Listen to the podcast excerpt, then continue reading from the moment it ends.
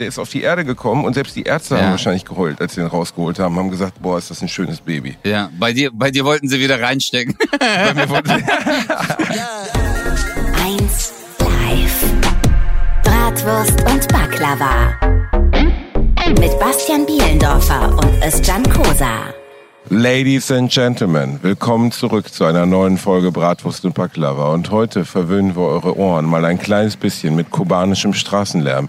Ich sitze nämlich um 8.10 Uhr morgens auf dem Balkon meines Hotels in Trinidad auf der Nordseite, auf der, ja, auf der Südseite von Kuba und funke meinen geliebten Exilkubaner Özcan Kosa an. Kannst du mich hören auf der anderen Seite des Ozeans? Qua suave salsa, el oce de de Cuba, mojito, cuarenta si con la tonta, mojito, cuarenta si. Hey, Eh, hola. Hola, hola, Hola, ¿qué señor. pasa, hombre? Eh, Hola, ¿qué pasa, de Bastian Bielendorfer? Ja. Was geht ab, Aldes? Ey, es ist, ähm, es ist auf jeden Fall krass. Es ist auf jeden Fall krass hier. Ähm, ich ich habe in Alliteration auch schon ein bisschen davon geredet. Es tut mir leid, dass ich jetzt hier im Balkon aufnehmen muss, aber hier war heute Nacht vor der Tür ein Karneval bis ungelogen 3.50 Uhr.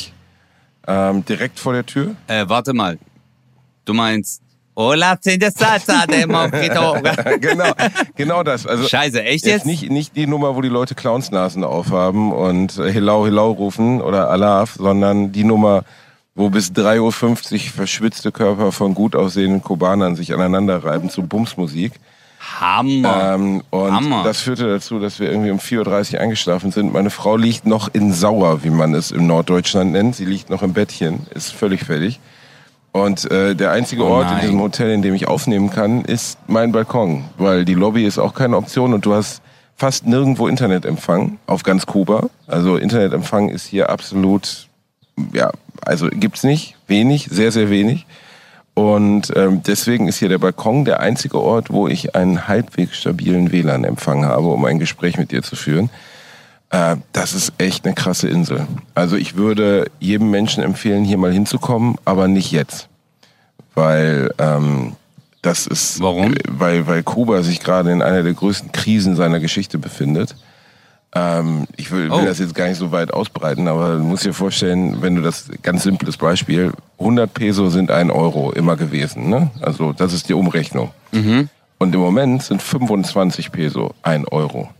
Was bedeutet, dass die Kaufkraft in Kuba, die sowieso schon sehr gering ist, nur noch ein Viertel beträgt. Das heißt, die Menschen können sich nichts mehr leisten. Gar nichts. Ähm, die die Oh, Währung ist shit. so im Arsch, dass hier jeder Laden, den du siehst, da stehen Schlangen vor von 50, 60 Leuten, wenn es überhaupt einen Laden gibt. In ganz Trinidad war es uns nicht möglich, einen Laden für Nahrungsmittel zu finden. Gibt es nicht. Du kannst nur über den Schwarzmarkt irgendwie Nahrungsmittel kaufen oder halt in unserem Hotel. Ähm, und das ist echt krass. Also es gibt hier einen nebenan einen Laden, der Supermarkt heißt. Da gibt es Thunfisch in Dosen, Bierdosen und Ketchup.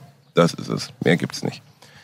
Und Ja, mehr braucht ein Deutscher auch nicht zum Überleben. ey, Alter. ohne Scheiß, ganz ehrlich, ohne meine ohne, Ketchup, Thunfisch und Bier. das müsste mir Aber würde es reichen. schrecklich für die. Leute. Für die Leute total beschissen. Aber schrecklich für die Leute. Richtig beschissen. Und ähm, immer wenn du, weißt du, ganz ehrlich, es gibt so viele Länder in der Welt, in der du reist, in der du weißt, dass die Menschen es nicht gut haben. Also das, oder finanziell, dass sie nicht so gut aufgestellt sind. Aber ähm, die Situation jetzt hier in Kuba ist halt weit über dem normalen Maß an dritte Weltgefühl hinaus. Und das ist auch als, als Urlauber kommst du dir bescheuert vor, weil wir leben hier in so einer Art Elfenbeinturm. Ähm, das Hotel ist jetzt gar nicht so toll, aber es ist immer noch tausendmal besser als die Umstände, unter denen die Leute hier leben. Und äh, du wirst halt, also das ist halt auch Teil des, die Kubaner sind super nett, aber da die Situation gerade so ist, wirst du halt alle fünf Sekunden angesprochen. Alle fünf Sekunden. Also wirklich, du gehst auf die Straße, ich meine, weißt du, ich bin ja auch ein Leuchtturm so, ne? Also mich erkennt man ja selbst in Deutschland recht schnell, aber wenn ich hier durchlaufe, ich glaube, weißt du, so jeder Kubaner in Kuba hat schon bemerkt, dass ich auf keinen Fall Kubaner bin.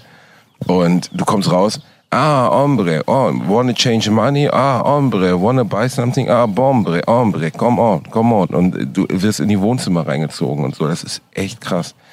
Also das ist nicht schlimm. Warum hört sich Ah. dein Hombre an wie Feivel? weil ja eine Feivel, Feivel. Das hast du schon absolut richtig erkannt, weil ja der größte Geschäftspartner Kubas aufgrund des real existierenden Kommunismus nach der Revolution Russland ist. Und äh, sagen wir mal so, in Russland läuft's ja gerade auch so mittel. Und das führt dazu, dass es hier gerade noch ein bisschen beschissener ist, als es sonst wäre. Ähm, ich wusste das in diesem Ausmaß nicht, sonst wäre ich, glaube ich, nicht hergekommen. Es ist trotzdem ein bildschönes Land voll wunderschöner, freundlicher Menschen. Ähm, ich will nichts Negatives über die Kubaner an sich sagen, weil die sind wirklich, weißt du, egal wo wir hingehen. Klar. Aber wir können uns dieses Maß an Armut in Deutschland nicht mal annähernd vorstellen. Also das ist nicht annähernd. Ich weiß, dass jetzt viele den Kopf schütteln und sagen, Bielendorfer, du dämmerlicher Wichser, was hast du denn erwartet? Ganz ehrlich, so schlimm, wie es jetzt gerade ist, habe ich es nicht erwartet. Mir war klar, dass das jetzt hier nicht ist, äh, dass die Leute hier in ihrem Porsche vorfahren und ihren, ihre Austern schlürfen, aber ich habe halt nicht damit gerechnet, dass die Menschen hier teilweise wirklich hungern. So, und ähm, wenn du dann morgens an deinem Frühstücksbuffet sitzt, fühlst du dich halt einfach noch erbärmlicher. Also wir versuchen jetzt ein paar Leute hier zu unterstützen, sofern es irgendwie geht. Das Problem ist, das hier ist immer noch eine Diktatur. Das heißt, du, du kannst jetzt auch nicht offen Leuten irgendwas geben. Das hier ist Kommunismus. Also wenn ich jetzt hier zu meinem Nachbarn gehen würde und würde dem 10, äh, 100 Dollar geben oder 100 Euro, dann würde das bemerkt werden, weil hier ist alles unter Bewachung. Und das ist wirklich, also wir hatten einen Guide, der uns geführt hat, der hat im Auto immer laut das Radio aufgedreht, wenn er mit uns gesprochen hat. Und äh, damit niemand hört, was er sagt. So, und das Ach du Scheiße, okay. und das ist schon, also es ist wirklich, ist schon irgendwie krass. Also ähm, ist schon, äh, ist schon eine krasse Heftig. Situation. Ich habe jetzt gedacht, äh, ehrlich gesagt, dass wenn wir heute miteinander aufzeichnen, habe ich gedacht, dass dir die Sonne aus dem Arsch scheint und du mir sagst, wie geil das alles ist und wie cool du dich fühlst. Und äh, deswegen habe ich auch gleich so einen Einstieg gemacht. Aber ähm, ja, der Schein trügt. Der Schein trügt, ja.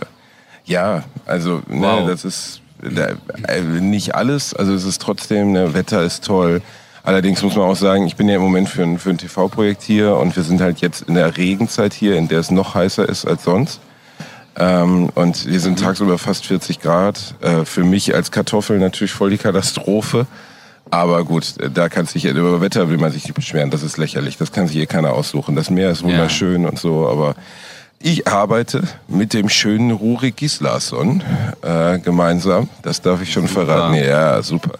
Die beiden schönsten Männer Europas wurden nach Kuba gebracht, um hier Ja. Sexiness zu versprühen.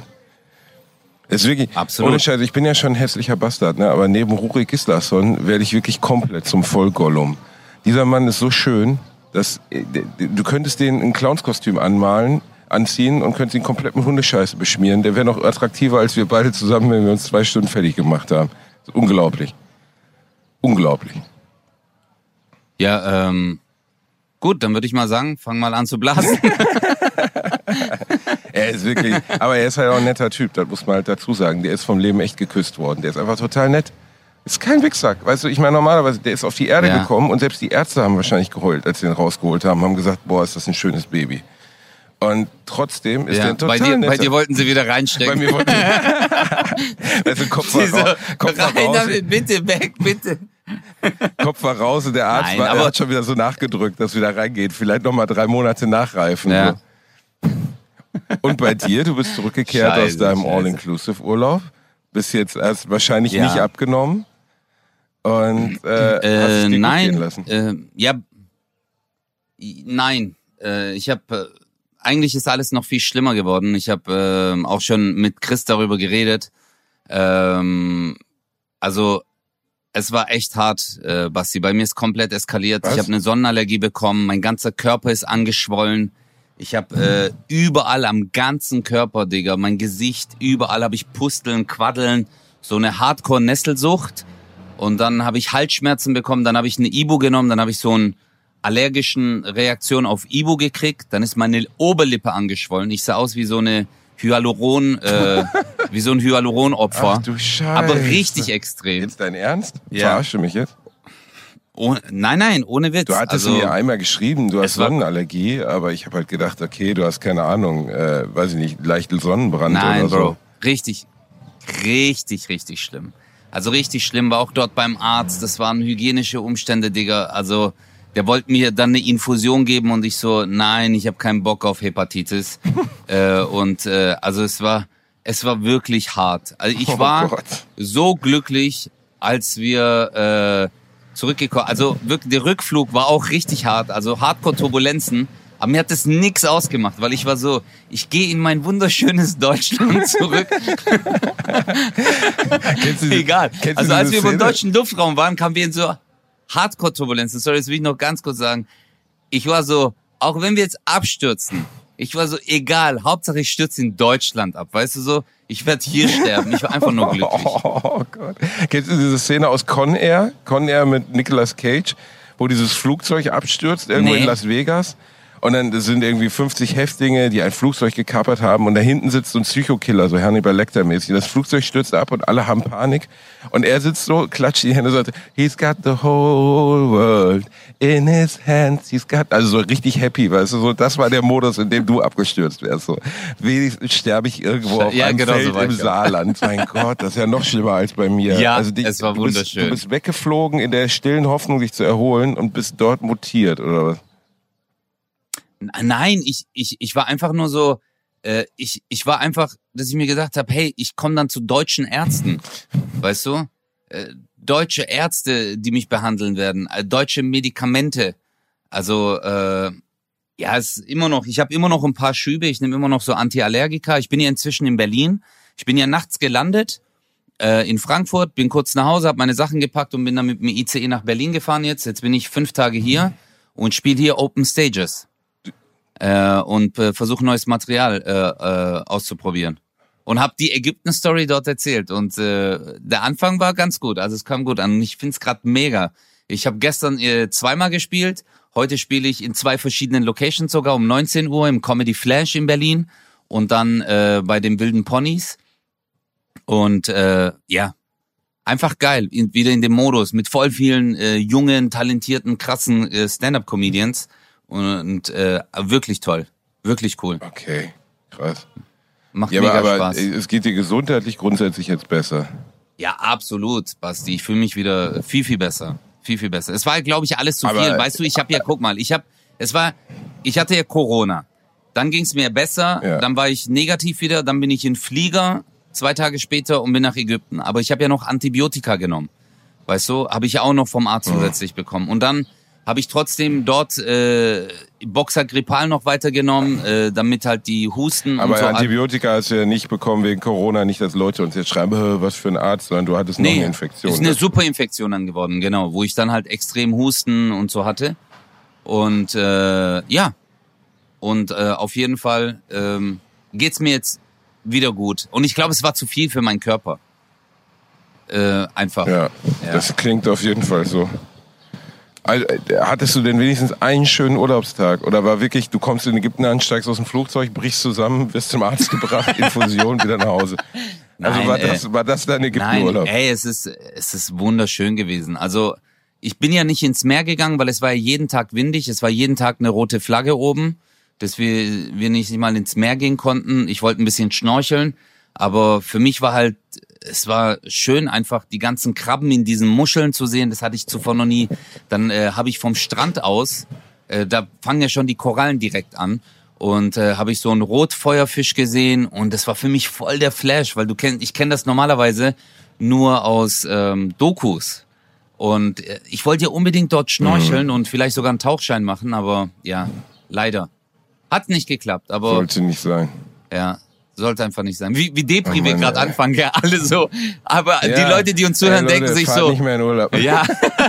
Alle. Hey, aber Basti, weißt du, was schlimm war? Bei meinem Rückflug, Alter, wir haben so lange auf die Koffer gewartet. Oh mein Gott. Ey, das war echt heftig. Also, Wo seid ihr gelandet? In Frankfurt. Also, also wir haben ja, Okay. okay, eine Stunde, es ging noch, ich hab, manche Leute waren neben uns, die haben gemeint, wir warten schon seit zweieinhalb, weil wir sind direkt am Gate angekommen, direkt am Terminal und manche halt außerhalb. Und dann muss ja erstmal mit dem Bus abgeholt werden und dann fährst du ja drei, vier Minuten bis zum Terminal. Und ich glaube, bei denen, äh, boah, die Leute haben mir so leid getan. Und ich habe jetzt auch in den Nachrichten gelesen, Düsseldorfer Flughafen, die haben alle zu wenig Bohnen. Also es, es ist richtig am Eskalieren. Gerade überall. Also ist kein Worldwide. technischer Fehler. Ich hatte das, ich hatte das mit Düsseldorf mitgekriegt. Aber ich dachte, das wäre ein technischer Fehler, dass da der Roboter kaputt gegangen ist Nein, oder nein, so. nein, die haben nein. keine Mitarbeiter, deswegen Genau. kriege ich es nicht hin, oder was? Genau, die haben keine Mitarbeiter.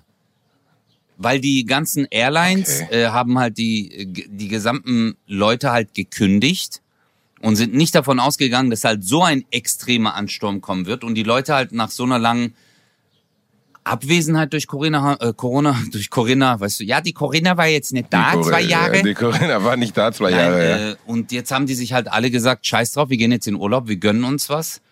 Und ähm, damit sind die halt total überfordert. Und du kannst ja Bodenpersonal nicht einfach so ausbilden. Weißt du, das sind ja Leute, die müssen ja spezielle Führerscheine machen und es dauert ja Monate. Und als dann dieser Ansturm auf einmal kam, dem Ganzen nachzukommen oder Sicherheitspersonal auszubilden, die brauchen ja alle so spezielle Scheine und äh, müssen ja auch in so gewisse äh, Transportsicherheit sich auskennen. Äh, auch bei den Screens, weißt du, wo die ganzen Sachen gescannt werden. Du kannst ja nicht einfach jemanden da hinsetzen und sagen, okay, guck mal, wenn irgendwas tickt, dann solltest du vielleicht Genau. kurz das Band anhalten und dann gucken wir uns das nochmal genauer an. Wenn da so, wenn da so ein Totenkopf drauf ist, okay, Ja. und da so vier lange Stangen, dann, dann melde dich bitte, dann sag Bescheid. Oh, ich wurde auch Scheiße. wieder komplett durchfilzt am Flughafen so, weil ich habe ja immer, weiß ich nicht, mein Laptop etc. Du musst ja immer alles auf Bank packen und du vergisst sowieso immer irgendwas. Und als wir dann hier ankamen am Flughafen zum Beispiel, ähm, das war lustig, weil du hattest halt deutschen Koffer, deutschen Koffer, blaues mit Folie umwickeltes Paket, deutscher Koffer, blaues von Folie umwickeltes Paket. Und da Hä? habe ich unseren Guide zwei Tage später mal gefragt, was ist das so? Also keine Ahnung, warum bringen die Leute, weißt du, du kannst ja auch in Deutschland deinen Koffer so in Folie einpacken lassen, so, aber das machen ja nicht so viele Leute. Ja. Und es ist so, dass die Kubaner, die in Florida leben, Florida ist ja 90 Kilometer entfernt, also direkt vor der Küste, Ja. wenn die hier hinkommen, dann bringen die ihren Verwandten ganz viel Zeug mit. Und zwar Zeug, was man hier nicht haben darf.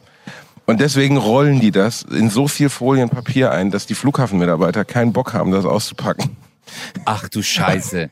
Und Okay. äh, kein Sche wirklich, der ganze Flughafen war voll mit blauen, runden Paketen. Alle blau, alle in Folie eingepackt. Da stand nur der Name draußen mit Edding draufgeschrieben. Du konntest überhaupt keinen Unterschied zwischen den Paketen ausmachen. Und da die auch hier nicht genug Mitarbeiter haben, sagte der Guide, sind die nicht in der Lage, das alles zu filzen. Du musst das alles aufschneiden, da reingucken. Die, die gucken gar nicht nach Drogen, die gucken nach Alltagsartikeln, Shampoo und so ein Zeug. Weil Oh, selbst das kriegst du halt hier kaum. Ne? Und das war echt. Aber also, Basti, da siehst du mal, Richtig krass. da siehst du mal, wie wir reagieren als in Anführungsstrichen privilegierte Menschen, wenn mal das als System unfassbar privilegiert. Ja, absolut. Ähm, wenn mal das System nicht funktioniert. Weißt du, wir sind so, äh, wir sind so gewohnt, dass alles perfekt funktioniert, alles aufeinander ge- abgestimmt ist. Und dann beschweren wir uns, wenn der Bus mal drei Minuten zu spät kommt. Oh nee, der war jetzt drei Minuten zu spät, jetzt krieg ich meinen Anschluss nicht, äh, weil ich dann am Bahnhof dort, die äh, Bahn kommt direkt um zwölf. Okay, jetzt habe ich gelogen, die Bahn kommt nie direkt um zwölf, aber du weißt, was ich meine, so den Anschluss halt. Aber du siehst mal, ja. was passiert, wenn diese ganzen Mechanismen, wie extrem organisiert, geplant alles ist in der Welt, in der wir leben. Und was für ein Perfektionismus. Digga, ich war in Ägypten, äh, dort äh, alles, wie das gebaut ist, so äh, äh, Fliesen, weißt du jetzt dadurch, dass ich halt ein Haus äh, gebaut habe und du dich mit gewisser Materie auseinandersetzt und du siehst diese ganzen Anschlüsse, äh, wie perfekt das in Deutschland ist und ich war in einem sehr, sehr, sehr, sehr guten Hotel äh, und wie es dort umgesetzt worden ist. Sogar dort gibt's halt extrem viele Mankos und ey, wir haben so viel Glück. Also, boah, ich bin Ey, dankbar. also äh, allein, allein die Situation, ich meine, wir haben das ja während Covid einmal erlebt, ne, was wir in den Supermarkt kamen und dann gab es kein Toilettenpapier, keine Nudeln, kein Brot. So, das war das, was weg war. Der Rest war aber noch da. Ne? Also du konntest trotzdem ja, niemand in Deutschland hat in Covid-Zeiten hungern müssen. Niemand. Du Ja. konntest trotzdem überall alles kaufen, auch in Läden. Das ist kein Witz. Wir kommen gestern in ein Restaurant, das der Guide empfohlen hatte. Die Kellnerin kommt, ne, also wir sollten da was essen. Sah okay aus, so, ne? Und sie hält uns so eine Karte hin, so wie in Deutschland, so eine Essenskarte. Vorspeisen, Hauptspeisen, Nachspeisen. Und sie schaut uns so an und sagt auf Spanisch, sies. Ah nee, der hat auf Spanisch irgendwas gesagt. Ich habe es nicht verstanden. Da habe ich den Guide gefragt und ich sage, sies? Und sie sagt, er sagt zu mir, das ist das Gericht, was da ist. Und von all diesen Sachen auf der Karte, so 50 Gerichte, gab es eins. Dieses eine Gericht, mehr nicht. Oh shit. Also du hattest gar ke keine Ahnung, warum sie dir überhaupt die Karte bringen, aber sie hatten nur dieses eine Gericht so. Und das war in dem Fall dann mit Fleisch, das konnte meine Frau dann nicht essen. Sie hat dann die, nur die, das, das Gemüse gegessen so. Aber äh, das, das kannst du dir so in der Art und Weise. Da, stell dir das mal vor, du willst in Deutschland in ein Restaurant kommen. Der Kellner kommt, bringt dir die Karte. Du sitzt da mit deiner Frau, ihr guckt auf die Karte und dann guckt ihr euch an und sagt, das gibt's übrigens. Den Rest fickt euch, gibt's nicht. Habt ihr, haben wir nicht. Haben wir gar nichts. Kein Nachspeise. Und wie wir uns immer zukotzen, wie wir uns immer zukotzen, wenn die sagen, ja, heute gibt's keine Süßkartoffeln. Ja, wie, es gibt keine Süßkartoffeln. Wir gehen jetzt. Weißt du, dann ist so, ja, wir gehen Wir- jetzt. Genau, wir gehen jetzt. Aber, aber ich hatte mich schon so auf Süßkartoffelrisotto gefreut. So. Und hier ist es, also ja, weißt du, ich meine, das ist das Krasse. Du kannst dir das alles von Deutschland aus vorstellen. Du kannst dir vorstellen, wie leben die Menschen in einem dritte Weltland? Wie leben die in Afrika, im Senegal? Wie leben die vielleicht hier? Du kannst dir das vorstellen, aber wenn du es erlebst, ist es komplett was anderes. Du kannst in dem Moment, wenn du da sitzt und dir sagt jemand, du hast gar keine Auswahl, null, denkst du auch so, wow, okay, das ist irgendwie ein krasses Gefühl. So, ich kann jetzt hier exakt eine Sache bestellen in diesem Laden. Und die anderen Restaurants gibt's gar nicht. Also es gab nur das. So, ne? Und, oder zum Beispiel auch so, du schnallst dich nicht an im Auto. Und ich sag zu dem, ja, aber warum, warum schnallen wir uns denn nicht an? Er sagt, ja, weil es gibt keine Anschnallgurte, die werden in Amerika produziert. Und Amerika hat ja wieder ein schle sehr schlechtes Verhältnis seit Trump mit Kuba, also richtig schlecht. Und deswegen sind seit mehreren Jahren keine Gurte mehr geliefert worden. Und dann hat die kubanische Regierung einfach ein Gesetz erschlossen, also erlassen, dass man sich nicht mehr anschnallen muss. Weil es eh keine Gurte gibt, so weißt du? Also die müssen halt sich hier immer darauf reagieren, was möglich ist und was nicht möglich ist. Boah. Und ähm, dann, dann sitzt du halt in so einem Auto, der Typ fährt 100 aus so einer Landstraße und du bist halt nicht angeschnallt, ne? Und denkst so, okay, das ist irgendwie als, als, als also wirklich die Differenz zwischen unserem kontrollierten, ich hätte jetzt gerne das Spargelrisotto Deutschland, um dem, sie haben hier Auswahl aus einem Essen und Getränke gibt's eigentlich auch nicht, aber wir können, das, das ist, und die Menschen sind trotzdem positiv, die Menschen sind trotzdem freundlich, die sind total offen. Ähm, dieses Ansprechen, das ist auch nicht böse gemeint. Ne? Die versuchen auch nur das Beste aus ihrer Situation zu machen. Also du musst das, was, was, was uns gleich gesagt wurde, wir müssen überhaupt keine Angst haben, dass uns jemand überfällt. Wir müssen überhaupt keine Angst haben, dass jemand sagt, gib mir dein Geld oder deine Uhr. Weil die Kubaner sind sehr stolz. Und äh, zum Beispiel Touristen auszurauben ist hier absolute, also ist absolutes No-Go. So macht man nicht. Weil die Touristen bringen ja auch Geld in dieses Land und die werden mit Freundlichkeit behandelt, aber auch insgesamt ist die Kriminalitätsrate extrem niedrig, weil ähm, alle befinden sich hier irgendwie in der gleichen Situation von Mangel und das erzeugt eine andere Gemeinschaft. Ne? Also das ist einfach ein anderes Gefühl von Gemeinschaft hier. Aber teilweise denkst du einfach, gestern fuhren wir über so einen Feldweg äh, mit einem Jeep, also wo wirklich der komplette Boden war nur Lehm, halt wie so eine Safari-Tour. Und auf einmal, weißt du, wir dachten schon, wir wurden so hin und her geworfen und ne, uns flog irgendwie der Koffer durch den Kofferraum und so. Und ich denk so, Alter, wie kann man hier überhaupt langfahren? Und auf, an uns vorbei fährt auf einmal ein Motorroller, vorne eine Oma drauf, hinten ihre Tochter, vermute ich mal, so 30-jährige Frau mit zwei Kindern, Babys, Neugeborenen, vielleicht vier Wochen alt auf dem Arm. Und die Köpfe von den Babys immer so, dum, dum, dum, dum. Das ist so krass, Alter. Shit. Das ist einfach, einfach so, das ist einfach anders. Also anders für die Leute, was willst du machen? Du kommst da auch nicht, du kannst da nicht laufen, du, der Weg von äh, die der Hauptstraße zum Ja. Dings sind zehn Kilometer zum Ja. Ort, so. Die kennen's wahrscheinlich halt auch nicht anders. Und ich sag mal so, äh, Not macht erfinderisch und äh, du Total. gibst dich, äh, du, äh, du passt dich irgendwann, der Mensch ist ein Anpassungswunder. Alle Gegebenheiten, irgendwann äh, kommst du halt mit allem klar, auch wenn es schrecklich klingt. Also äh, wir brauchen nicht äh, drüber diskutieren, äh, dass da Kommunismus herrscht und wie schlimm das ist für die Leute und gerne würden die sich natürlich auch wünschen.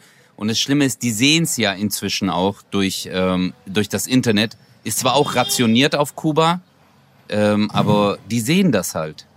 Und äh, Ja, was, die sehen das. ja, und ich glaube, das ist halt extrem schlimm für die Leute. Aber wiederum, Und was auch schlimm Hut ist, ab auch und schlimm, bevor wir, bevor wir, ich wollte nur ganz kurz noch zu Ende sagen, äh, Respekt einfach an die Menschen, dass sie es trotzdem schaffen, dem Ganzen mit einem Lächeln entgegenzutreten. Wirklich. Und dafür sind sie ja bekannt, die Kubaner.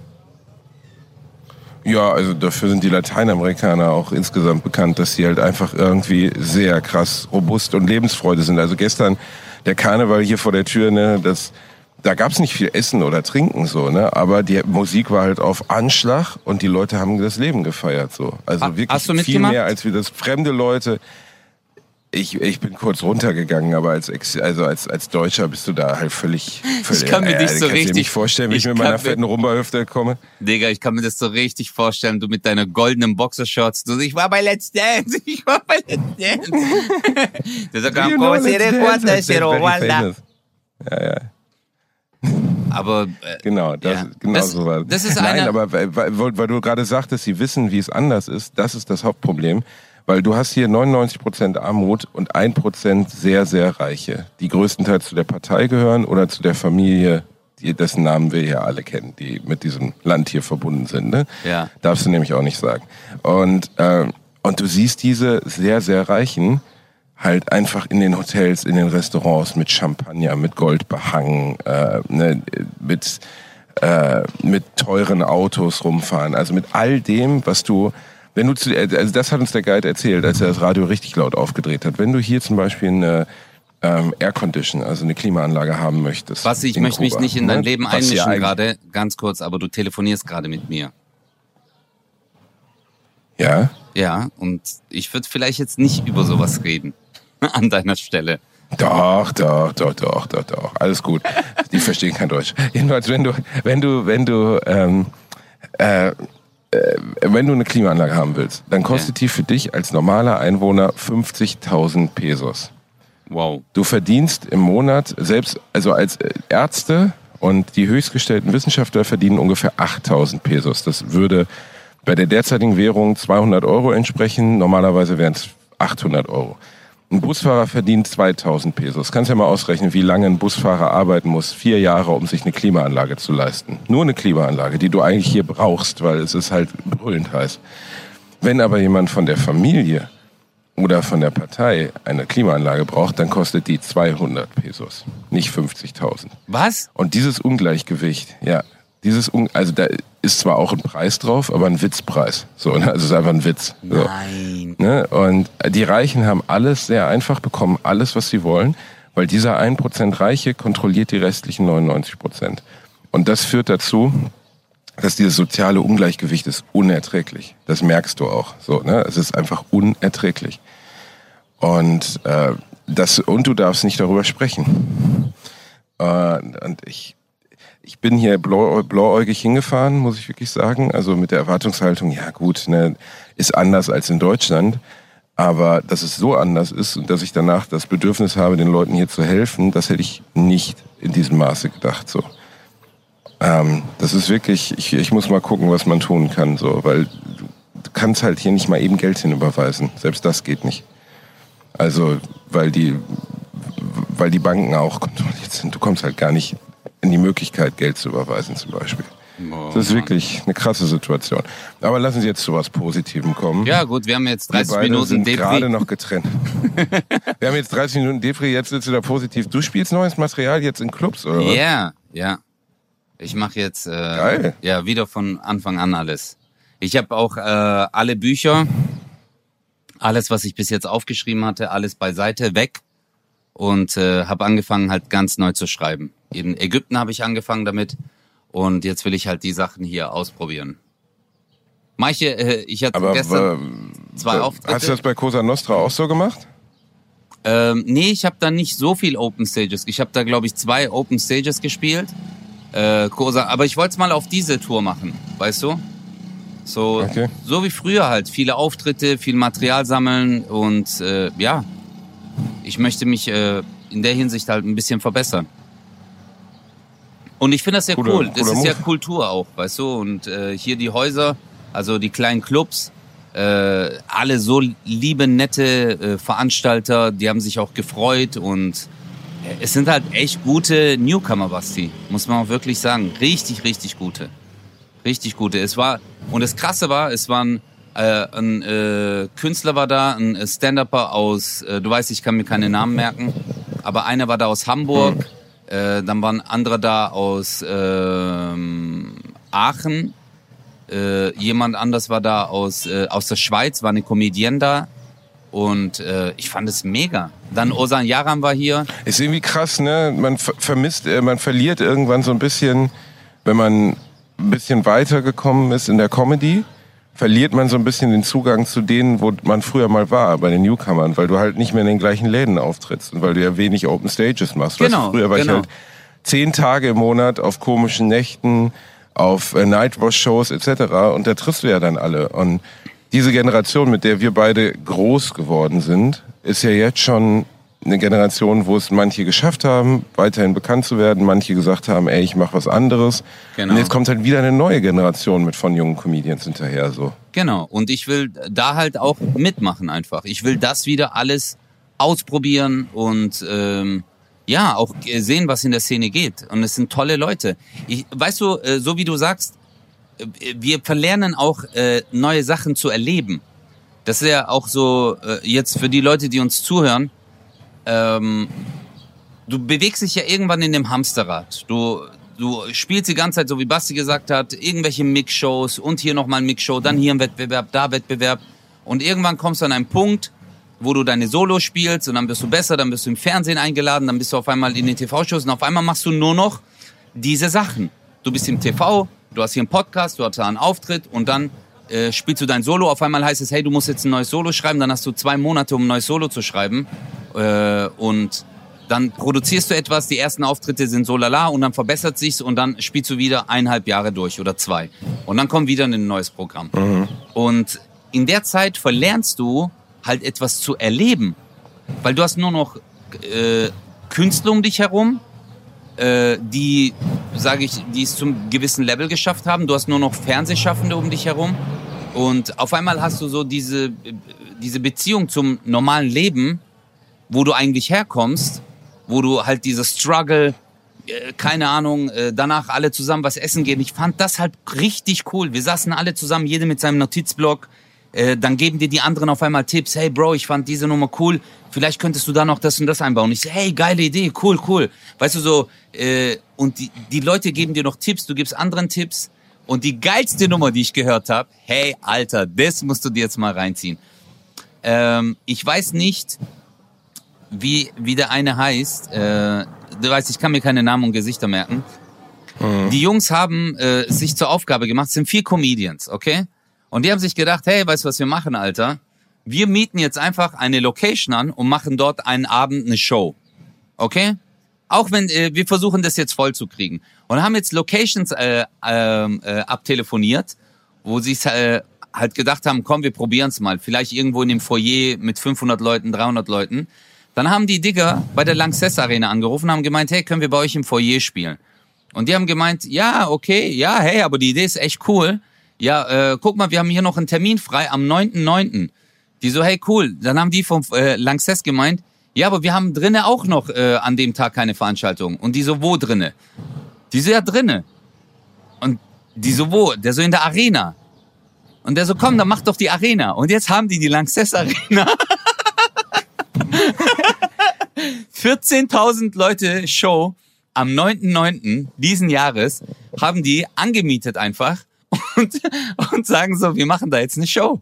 Und ich habe mich totgelacht. Wie krass. Ja, ich habe mich totgelacht und ich fand das so cool. Und dann habe ich dem äh, einen auch gesagt, ich so, hey Bruder, ganz ehrlich, ich so, das hätte ich damals auch gewollt oder gemacht. Weißt du, dieses Cojones einfach. Eier haben. Guck mal, wir, wir gehen in Locations 400er, 500er und sind so, ah, hoffentlich wird das voll, hoffentlich kriegen wir es voll. Auch in unserem heutigen Status, weißt du, du freust dich ja, wenn du eine Location voll kriegst, aber damals hat man ja immer davon geträumt. Man hat immer gesagt, boah, ich würde gerne in einer riesen Location spielen und die haben einfach jetzt die größte Location, die du dir eigentlich vorstellen kannst in Deutschland, so äh, Lanxess Arena. Das ist ein geiler Typ, man. Ja, richtig cool, richtig cool. Props Da an muss die die. Lanxess Arena aber auch einen extra Preis für gemacht haben, weil wenn die ihren normalen Preis genommen hätten, dann wären die Jungs jetzt richtig tief in den Miesen, ey. Weil die Lanxess Arena ist nicht billig zu mieten, das Ja. habe ich schon mal mitbekommen. Aber deswegen, so, ich, ist, ich, ich Da werden supporte sie das. wahrscheinlich ein bisschen entgegengekommen sein. Ja, das bestimmt, natürlich. Und dieses zurück zu den Wurzeln, was wir tun, äh, voll, total. Ähm, ist auch irgendwie komisch, das dann plötzlich nicht mehr zu machen oder nicht mehr so viel zu machen. Aber wie du recht, äh, wie du sagst, ähm, unser Job hat schon eine gewisse Abfolge, eine gewisse, ähm, wie soll man das nennen? Ne? Also hat, hat genau diese, dieses Hamsterrad, was du eben sagtest, ist ja ein bisschen da. Ne? Neues Programm, du spielst zwei Jahre, dann neues Programm, du spielst zwei Jahre. Und du verlierst so ein bisschen den Grip zu dem, wo Comedy herkommt. Ähm, und äh, das, das, ich finde es immer wieder in Anführungszeichen krass zu sehen, was ist aus den Leuten geworden, ne? mit denen man zusammen angefangen hat. So, manche sind Superstars geworden und manche eben nicht. So und ich hätte das bei vielen nicht vorhersagen können. Ne? Ich hätte bei vielen nicht sagen können, ey, der macht irgendwann mal Riesenhallen voll und ey, der wird in fünf Jahren in der Spedition von seinem Bruder arbeiten oder so. Ähm, das ist unser Geschäft ist sehr sehr un, nicht unfair. Unfair ist gar nichts. Also das ist nicht unfair, aber es ist halt krass, was und dass wir beide, du und ich, du noch mehr als ich, Äh, ähm? Das Glück haben. Nee, ey, komm, du spielst Riesenhallen mittlerweile, das ist Wahnsinn, so ne, dass wir beide das Glück haben. Wenn man das jetzt, sagen wir mal, die Sonnenseite und die Schattenseite sehen würde, auf der Sonnenseite dieser Entwicklung zu stehen, dafür werde ich niemals aufhören, dankbar zu sein. Es gibt ganz oft Momente, wo ich echt, ich weiß noch, wo ich letztens in Siegen gespielt habe, ne, habe ich dir ja schon mal erzählt, dass ich wirklich ganz oft draußen halt im Auto sitze auf dem Parkplatz, weil ich ein bisschen zu früh bin oder keine Ahnung. Und dann steht diese Riesenschlange von Leuten, irgendwie tausend Leute einfach so da vor der Halle an. Du siehst diese tausend Leute, die zu deiner Show wollen. Das ist, das kann man als Gefühl nicht beschreiben. Das macht einen so dankbar. Das ist so, ey, wenn du mir das vor zehn Jahren gesagt hättest, wo ich in der Thalia-Buchhandlung in Dortmund mit zittrigen Fingerchen mit meinem Buch stand vor 40 Leuten, davon war die Hälfte meine Familie, ähm, Ja. dass, dass da mal tausend Leute irgendwie in Siegen kommen würden, um mich anzugucken, das ist, das ist einfach absoluter Wahnsinn. Ich erzähl ist, dir- ähm, Ich erzähle dir ganz kurz eine Bitte. Story. Ich habe ähm, damals in der Jahrhunderthalle gespielt. Deutschland, deine Türken. An dem Tag war Mhm. Headliner Bülent Ceylan. Es war ähm, Fatih Cevikolo, Django Asyl und ich. Fatih hat moderiert ja, und ähm, ich war so gesehen der Rookie, der Newcomer. Und äh, als erstes ist Django Asyl aufgetreten. Das war so eine Städtefreundschaft, weißt du, mit Frankfurt und irgendeiner Stadt aus der Türkei. Ich weiß es gar nicht mehr. Und äh, aus dem Grund haben die das dort veranstaltet. Ich werde es nie vergessen. Es war Sommer. Ich habe dir die Story mal erzählt, als sie mich nicht mal erkannt haben, als ich in die Halle gegangen bin. Äh, das hatte ich dir schon mal Ja, doch, erzählt. du mal genau. gesagt, ja. Aber mir geht's nur um Ja, den einen, äh, einen Moment. Ähm, ich bin dort auf die Bühne, Basti, und es war eine Abrissshow. Ich habe äh, meine 20 Minuten gespielt und die Leute haben so gelacht, die haben so geklatscht und ich habe das noch nie erlebt, vor so vielen Leuten spielen zu dürfen. Und äh, danach, ich bin von der Bühne, Bülent hat zu mir gemeint so, hey Longer, was war das, Longer? Weißt du, der hat mich so umarmt, hat Long gemeint, hair, das, war, hair. das war richtig geil. Und so, da bin ich von der Bühne runter, auch Fatih und äh, Django und äh, auch, da waren noch ein paar andere Künstler da. Kida Koda Ramadan, der Schauspieler von Four Blocks und so. Ja. Der, der war an dem Tag auch da, der saß draußen, hat auch gemeint so, hey, das war echt gut. Und Digga, ich bin dann raus und ich habe geweint. Weil das so eine krasse Emotion war, diesen Moment äh, dort spielen zu dürfen. Also, und die Betonung liegt auf dürfen. Das war so ein krasser Moment für mich, dass ich so dankbar war. Ich habe da einfach und abzuliefern, ne? ja, und ich habe in den Himmel hochgeguckt und ich habe gesagt, hey Gott, ich danke dir äh, für diesen Moment einfach. Das war wirklich ein, ein unglaublicher Moment. Und jetzt, wo ich wieder hier bin, wieder diese Open Stages, ich habe wirklich meine äh, Fahrt, jetzt mein Hotel selber gebucht, Fahrt selber gezahlt, bin halt hierhin und habe gesagt, nein, Alter, back to the roots. Und jetzt alles nochmal äh, äh, von vorne. Und jetzt wieder eine Killer-Show äh, äh, auf die Beine stellen. Ich bin immer noch dabei, einen guten Titel zu finden, Basti. Ja? Eigentlich, hey Leute, äh, vielleicht können wir das machen, Basti. Ich hoffe, das ist okay. Ich suche einen Titel für meine Show. Falls Bitte. euch irgendwas einfällt, äh, schreibt mir einfach. Weißt du, weißt du, was ich mir gedacht habe als Programmtitel? Äh, eine, Dünne ein, Haare, dicke Gags. hey, das ist gut. Ja, aber was soll. Ja, aber das ist nicht irgendeine. Ja, was ist aber, wenn ich in einem Jahr komplett Haarausfall bekomme und eine Halbglatze hab, Basti? Äh, volle Platte, geile Gags oder so, keine Ahnung. Bis dahin waren wir in der Türkei, Bruder, und haben dir geholfen. Wir Ja, das. genau, das stimmt. Nein, äh, äh, das ist eine Folge von uns, heißt so. Ähm, und dann kam der Teufel. Ich habe mir gedacht, dass ich das als Ding nehme. Als Eine der letzten Folgen, Ja, wo du genau. erzählst von, Genau. von, deiner, von deinem WhatsApp-Problem. Ja, Äh, ja. ge- Nicht WhatsApp, das war noch äh, SMS-Zeit, ja. Und dann Ach, kam der SMS, Teufel. stimmt, ja. Und dann kam der Teufel, weil ich mir gedacht habe, ich so, eigentlich ist das genau der perfekte Titel, weil das ist immer dieser Moment, wo du dankbar sein musst im Leben und dann kommt der Teufel und sagt so, an deiner Stelle würde ich lieber das und das machen, weißt du? Ist doch geil. Kannst Ja. du auch ein geiles Cover draus machen, Ja. wie du irgendwie Nee, so ein Teufel. dir hast von so nee, Hörnchen äh, oder so. Ja, ich habe mir gedacht, so äh, äh, bis zur äh, Brust, so ein Foto, halt so porträtmäßig. Und dann siehst du halt auf der linken Seite wieder, äh, wie ich selber als Teufel, weißt du, mit so Hörnern und Schwanz, dann äh, mir was ins Ohr sage. Weißt du? Und auf der Ja, anderen Seite ist so ein gut. Engel bewusstlos. ja, ist doch cool. Keine Ahnung. Ja, ich finde Titel und so immer super schwer. Ja. Ähm, aber am Ende weißt du ja, ne, im Programm ist eh, dass man nicht vorher genau weiß, wo es hinläuft. So, ne? Und ich spiele gar nicht so viel Open Mics, weil das Publikum bei Open Mics ist wenig Publikum, die zu meinen Shows kommen. Das Berliner Open Mic Publikum mit Mega. meinem Publikum zu vergleichen, ist halt extrem schwierig. So, ne? Das äh, Also- würde mir wenig Erkenntnisse bringen. Ich muss aber an der Stelle auch erwähnen, das Publikum war so killer gestern und du kannst hier halt die Hardcore-Sachen raushauen, Alter. Das, was du dich nie Das im Leben du. trauen würdest, ähm, äh, bei einer normalen Show zu machen oder ähm, keine Ahnung, im Podcast zu erzählen oder so. Und das kannst du dort bringen. Hey, da waren Leute, die haben Sachen rausgehauen. Ich war so, ach du Scheiße, Alter. Das ist Cancel Culture, sein Vater, weißt du? Aber dann habe ich, dann, dann habe ich, Alter, das ist Berlin. Das Ja. ist Berlin. aber geil, Das ist geil, Berlin. geil. Und ich muss auch ehrlich sagen, Respekt an alle Künstler, äh, die das hier am Leben erhalten und auch an alle Zuschauer, die hierher kommen und diese kleinen Bühnen so supporten. Finde ich mega. Finde ich echt geil. Also ist ja Ey, so, ganz ehrlich, mach das auch in anderen Städten, wirklich. Wenn Mach ihr, ich, weißt, ich. ich war schon in, äh, nicht du, nein, ich meine ich mein die Leute, die Zuh Zuhörer gerade so. Wenn ihr irgendwie in der Nähe einen Comedy Club habt, geht da mal hin, so, weil guck mal, selbst in Köln, wo ich lebe, ähm, gibt's drei, glaube ich. Ich glaube, es gibt drei Comedy Clubs. Äh, von Lukas Warnke empfehlenswert, ähm, dann von von Manuel Wolf, der Boing Club, äh, auch gut. Und der dritte fällt mir jetzt noch nicht manchmal ein. Es gibt wirklich viel es gibt noch zu wenig. 221. Viel zu wenig Möglichkeiten. noch zu treffen. 221 habe ich gehört, irgendwie so Stage, eine neue.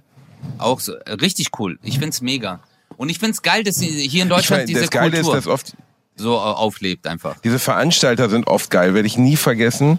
Ähm, äh, es gab so einen Comedy Club bei mir um die Ecke von einem Typen, der so, der war schon so ein bisschen bekannt als so kommt er heute, kommt er morgen, so ne, immer so äh, yeah, ne, so. Und hey, der Basti, hat halt in, einem, in einer es, War. Es tut mir so leid, aber dein Hintergrund hört sich so schön an. Die ganzen Vögel Das ist schön. zwitschern. Hey, das ist echt geil. Okay, sorry. Sorry, musste ich sagen gerade. Ja, alles gut. Es tut mir auch echt leid, Leute, dass das heute der Hintergrund ist, aber es geht halt einfach nicht. Nee, ich Da schön. Ich leider schön. drauf klacken. Ich, irgendwie hat sowas Outdoor-mäßiges. Ja. Jedenfalls werde ich nie vergessen, ähm, Open Stage, er war der Organisator, hatte alle angeschrieben, hatte mir, da war es bei mir, lief schon so ganz okay so, ne, habe ich schon kleinere Läden allein gespielt und so. Ich komme dahin, der Barkeeper, dem der Laden gehörte, stand da mit einem mit einer Krawatte, der war so sauer, ne? Ey, dem pochte die Aorta. Draußen ungefähr 100 Leute, die auf die Open, also auf den Einlass warteten. Und er sagt so, ja, der Moderator. Ich sag nicht, wer es ist. Der Moderator ist nicht da, so. Ich sag, wie der Moderator ist nicht da. Ja, keine Ahnung. Dieses zugecrackte Arschloch ist nicht da. Ich so, okay, okay, okay, ich merk schon, die Stimmung ist nicht so gut. Ne? Scheiße. Und dann irgendwann so 20, 20 Uhr 15, 15 Minuten nach Showbeginn, die Leute stehen immer noch draußen, kommt er rein, komplett dicht, also wirklich dicht, ne? Also, Nein. dass sich irgendwie, keine Ahnung, was er sich reingeknallt hat. Ne, er kommt rein, so, der Barkeeper so, du dummer Fixer, draußen stehen die Leute, was ist mit dir los? Ich hau dir gleich die Fresse wund. Und er guckt uns alle nur so an und sagt original den Satz, ey, unter Druck entstehen Diamanten. Ich konnte nicht mehr. Ich konnte nicht mehr unter Druck entstehen. Der Barkeeper war kurz davor, ihm ein Glas ins Gesicht zu zimmern. Und er wackelt auf die Bühne, macht irgendwie eins, zwei Test, eins, zwei Test. Was für ein geiler Typ, ey, ohne Scheiß. Und wie war, wie war der. Abend? Wie war der Den- Abend? Der, der Abend war, war Untergang. Es war Untergang. Er hatte sich irgendwie ausgedacht, dass er vorher immer Musik einspielt von seinem Handy. Aber es hat halt nicht funktioniert. Er hatte immer so, hatte so Spotify auf, aber hatte nur Edge-Empfang und kam dann immer so, ja, jetzt kommt ein Comedian, zu dem habe ich mir den Song hier gedacht. Und dann hält er so sein Handy hoch ans Mikro und lässt einfach drei Minuten lang Musik laufen. Nein. Aber immer so mit Abbruch. Ich war so, du, ich glaube, bei mir war es Rage Against the Machine und dann so irgendwie Killing in the Name. Killing in the Name. und wir standen da hier. Es war, es ging so. Sagen wir mal, es ging so. Aber das gehört zu den Erfahrungen des Lebens dazu. Genauso wie eine Folge Bratwurst und Baklava auf einem Balkon in Kuba aufzunehmen. Mit einem Mann, der die Nesselsucht überlebt hat. Mit einem Mann, der Covid überlebt hat. Mit einem Mann, der die Berliner Comedy-Szene überlebt hat. Ich wünsche dir noch ganz, ganz viel Spaß, mein Schatz. Danke Du dir. wirst mein Lieber. abreißen. Ich, ich, ich muss mich jetzt zurückziehen in, in den Bereich, wo es kein WLAN mehr gibt. Und äh, wir haben wirklich unser Bestes getan, für euch trotzdem eine kleine Folge aufs Öhrchen zu tun. Ich weiß die technischen Umstände, wahrscheinlich denkt ihr alle, Alter, sitzt der an der A40, weil es ist hier wirklich ziemlich viel Verkehr vor dem Balkon. Aber wir hoffen, ihr hattet Spaß und wir haben euch sehr lieb. Das war Bratwurst und Baklava für diese Woche. Hola cinco aceletentes. Bye. Bratwurst und Baklava. Mit Bastian Bielendorfer und Özcan Kosa. Nur in 1 live.